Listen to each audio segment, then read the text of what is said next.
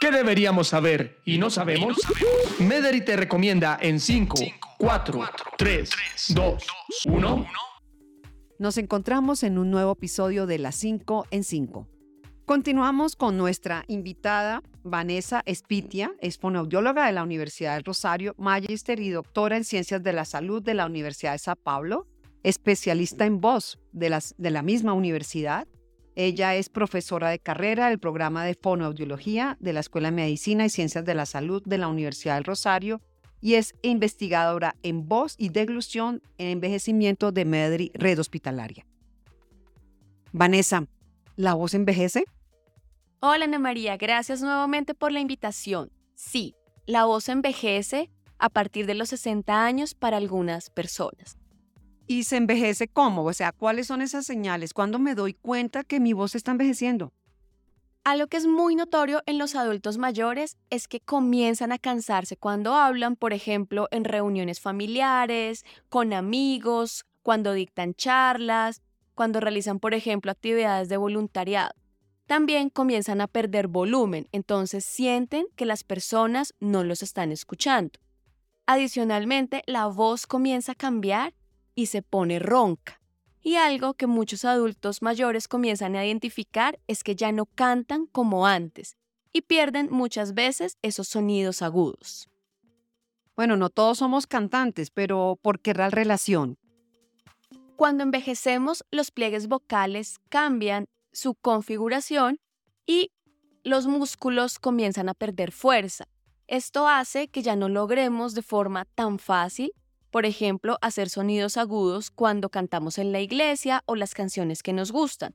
También porque muchas veces está relacionado con esa dificultad para respirar. Vanessa, sé que los oyentes les llama mucho la atención eso del envejecimiento de la voz, la voz cansada, la voz del canto, la voz en las conferencias, la voz en las reuniones familiares. Pero se puede entrenar, se puede dar un acompañamiento. ¿Cuáles son esas esos puntos que debemos tener en cuenta para fortalecerla?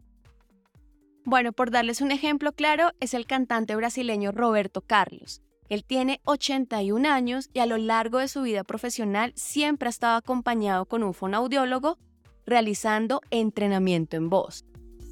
Estamos hablando con una fonoaudióloga, quien nos va a dar unas recomendaciones y ejemplos para el cuidado y buen envejecimiento de la voz. Entonces, a lo que es muy importante es tener rutinas de autocuidado. Estas consisten en, primero, tomar agua durante el día. Segundo, evitar hablar en un volumen fuerte y gritar. Tercero, y a lo que nos gusta muchísimo, es tomar bebidas con cafeína como el café. Esto deshidrata nuestros pliegues vocales, entonces es importante, si nos gusta el café, tomar bastante agua. Cuarto, evitar carraspear. Así sintamos esto, debemos o tomar un sorbo de agua, o hacer una tos silenciosa, o realizar un suspiro, porque esto genera irritación de nuestros pliegues vocales.